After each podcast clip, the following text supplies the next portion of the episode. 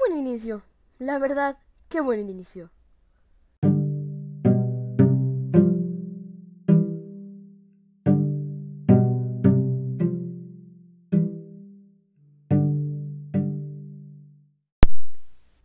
¿Cómo están alarmantes? Yo soy Mateo, su anfitrión, y hoy vamos a hablar de los primeros dos capítulos de la nueva serie de Marvel Hawkeye. Así que vamos a comenzar, pero no sin antes hacer una alarma. Pues en este episodio voy a hablar con spoilers acerca de la nueva serie de Hawkeye, así que vayan a verla a Disney Plus los primeros dos episodios y luego ya pueden venir a ver este gran episodio de Alarma de Geeks. Antes de empezar con el resumencito, vamos a decir que esta miniserie o bueno, serie de Marvel y Disney Plus toma lugar después de los eventos de Avengers Endgame, ¿ok? Entonces, ya con eso aclarado, vamos a empezar con el pequeño resumen. Pues este episodio lleva el nombre de Never Meet Your Heroes, o como sería en español, Nunca conozcas a tus héroes. Este capítulo empieza con una pequeña Kate escuchando una discusión de sus padres, Derek y Eleanor. Se trata de un recuerdo del 2012, por lo tanto la dinámica de la familia se ve interrumpida por la invasión de los Chitori. Y aunque madre e hija logran salir con vida, Derek no corre la misma suerte. Y después de ese traumático evento, Kate le pide a su madre que la inscriba en clases de tiro con arco y después de eso empieza la super grandiosa intro de Hawkeye.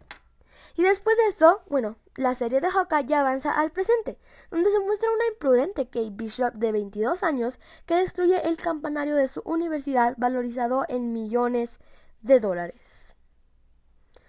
Y ahora, vamos a separar este episodio por algunos eh, subtítulos.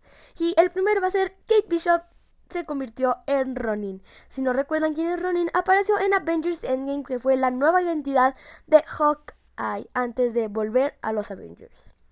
Pero bueno, al volver a casa, el personaje de Hayley Steinfeld asiste a un evento benéfico, donde conoce a Armand Duquesne. Perdón si lo estoy pronunciando mal. Duquesne, un hombre muy rico que le revela a Eleanor que está comprometida con Jack. Luego de escuchar cómo Armand amenazaba a su madre, Kate decide seguirlo para averiguar si se trata de alguien peligroso. Así que llega a una subasta del mercado negro. Durante el evento secreto se subasta objetos valiosos como la espada de Ronin, el traje del mismo y un reloj misterioso vinculado a la Torre de los Vengadores. Precisamente este último artículo es lo que lo busca la mafia deportiva, la Transmafia, que en los cómics es nueva Mafia, Trans Mafia, Mafia, pero eh, aquí le pusieron la Mafia Deportiva. Ojalá despidan al que pusieron ese título, porque es muy malo. Y bueno, así irrumpe en el lugar la mafia y provocan un alboroto. Y pues en medio de toda esta confusión, Jack se queda con la espada de Ronin y Kate se pone el traje para enfrentar a los peligrosos delincuentes.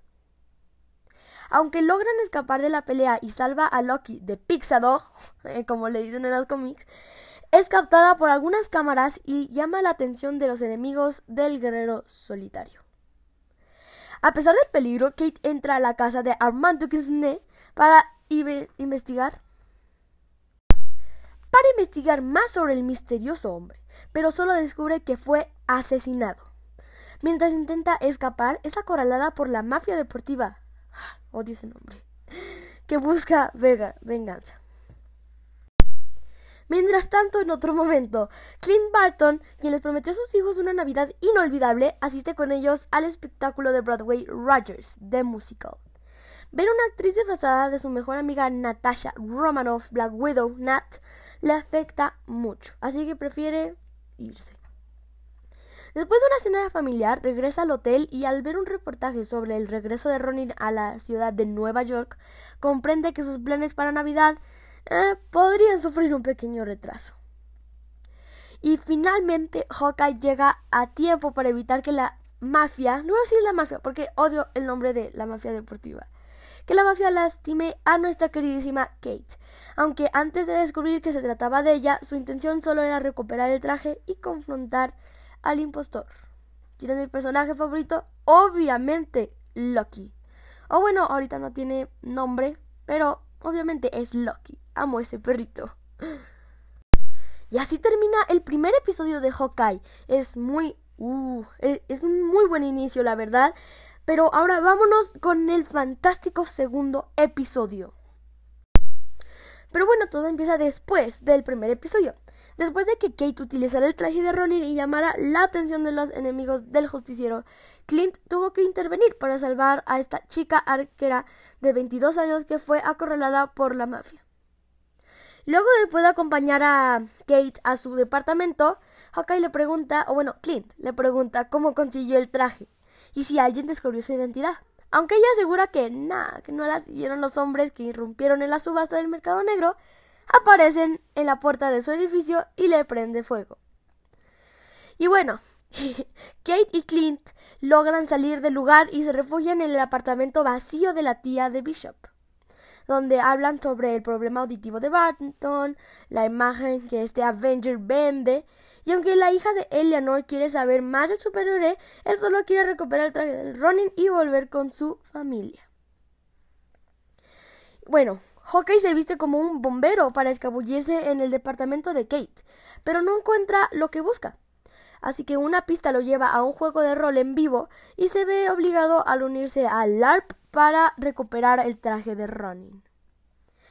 Y bueno, debido a estos inconvenientes, Clint pierde su vuelo y no puede llegar con su familia, pero se comunica con su esposa para asegurarle que cumplirá su promesa y estará de regreso para Navidad. Es decir, tiene menos de cinco días para librarse de todos sus enemigos. Y para acelerar todo, Clint permite que la mafia lo capture. Y bueno, en tanto, en otros momentos, en tanto, Kate acepta cenar con su madre y Jack. Durante la comida, ella intenta conseguir información sobre su tío Armand Duquesne. Incluso desata al prometido de Eleanor un combate de esgrima, pero no consigue gran cosa. Excepto por un caramelo con un monograma que Jack le ofrece. Se trata de los mismos que Kate vio en la casa del hombre asesinado. Por otro lado, la joven recibe una llamada del policía para interrogarla sobre el incendio en su apartamento. Y mientras Kate intenta comunicarse con Clint para contarle sus nuevos descubrimientos, aunque no lo consigue, después de varios intentos, la mafia responde al teléfono de Clint, lo que motiva a la joven a seguir el rastro del Avenger e intentar ayudarlo. Y sin embargo, solo consigue complicarlo todo. Mientras los delincuentes le preguntan a Clint por Kate Bishop, cae por el techo y solo consigue que también la capturen. Y al final del segundo episodio de Hawkeye se revela que la líder de la mafia es nada más y nada menos que Maya López. O bueno, más conocida como la super eh, eh, hijastra de Kingpin Echo. Uh. Dato curioso. La actriz que interpreta a Alaka Cox ah, Alaka Cox, es sorda en la vida real, al igual que en la serie. Wow, wow, wow, wow, wow. Este episodio, estos dos episodios más bien, estuvieron de lujo, estuvieron fantásticos. La verdad, a mí yo flopeaba cuando estaba viendo a Echo en la vida real. Recuerden que ya tenemos su serie confirmada para Disney Plus. En el Disney Plus Day se vio eh, que ya está confirmada su serie. ¿Saldrá Kingpin en el tercer episodio? ¿En el final del episodio? Por lo menos saldrá Kingpin. Esperemos que sí. Como ya oyeron, me encantó este episodio, estos dos episodios. La verdad me parecieron un gran inicio y creo que es uno de los mejores inicios de Marvel, junto con los de Loki, de las series de Marvel. Esta historia es como de mucho suspenso, también tiene mucha acción y eso me encanta. Me parece que Hawkeye es uno de los superhéroes más amados de Marvel. La verdad, a mí me encanta este superhéroe. Y ojalá que Kate Bishop también destaque en esta gran serie y que le hagan su propia película o su propia serie. Y ahora, antes de irnos, vamos a ir con unas noticias rápidas. Noticiero Geek. Andrew Garfield oficialmente está harto de que le pregunten por Spider-Man.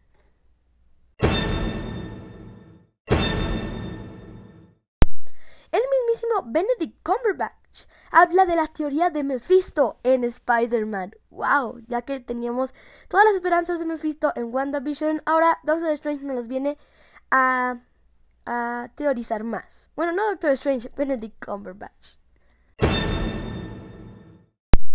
Recuerden que ya casi viene Navidad, así que prepárense para los episodios de Christmas en Alarma de Geeks. ¿Será cierto que Marvel borró a los tres Spider-Mans del tráiler de No Way Home? ¿O por qué el lagarto será golpeado por Drax? Hmm.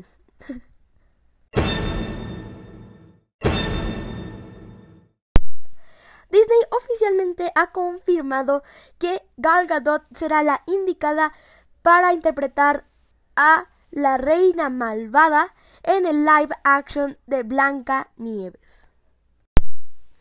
Harry Potter cumple 20 años desde que se estrenó Harry Potter y la piedra filosofal, así que próximamente en HBO Max, o sea, más bien el 1 de enero del 2022 en HBO Max, vas a poder ver el reencuentro de este trío de oro y además de otros actores y actrices de esta famosa saga.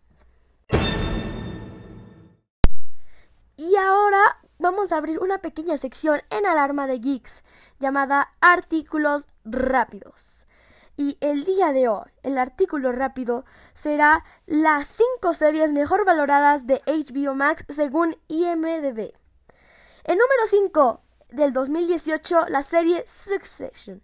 Esta serie cuenta con un total de 3 temporadas y aunque su producción no se ha detenido todavía, el drama trata sobre la familia disfuncional de Logan Roy, el dueño del conglomerado artes audiovisuales más grandes del mundo.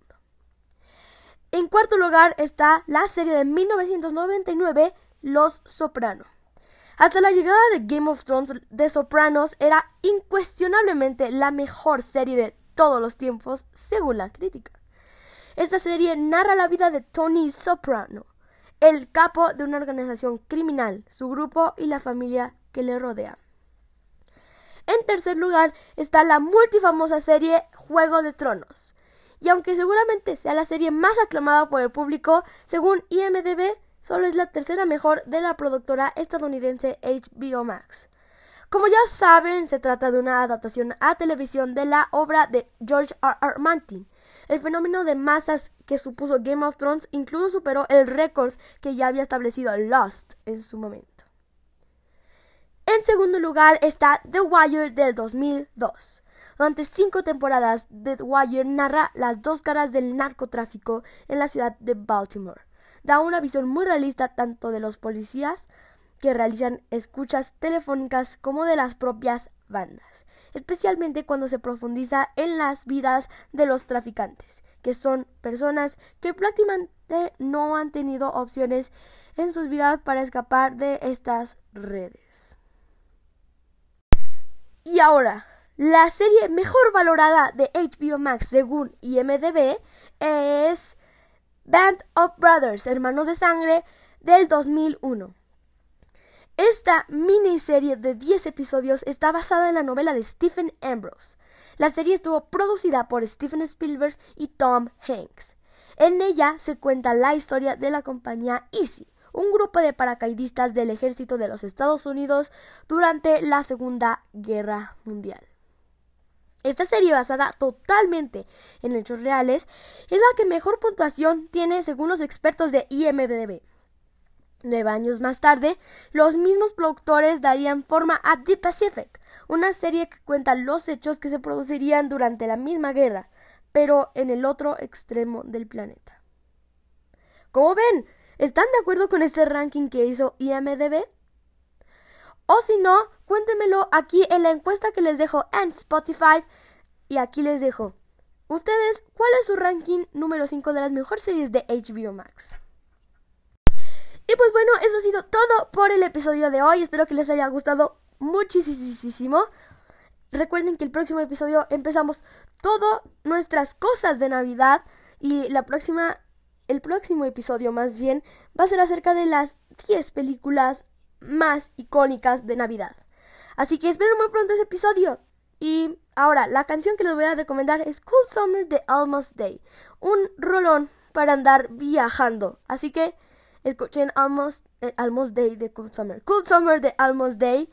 Recuerden, alarmantes ya fueron alarmados. Bye.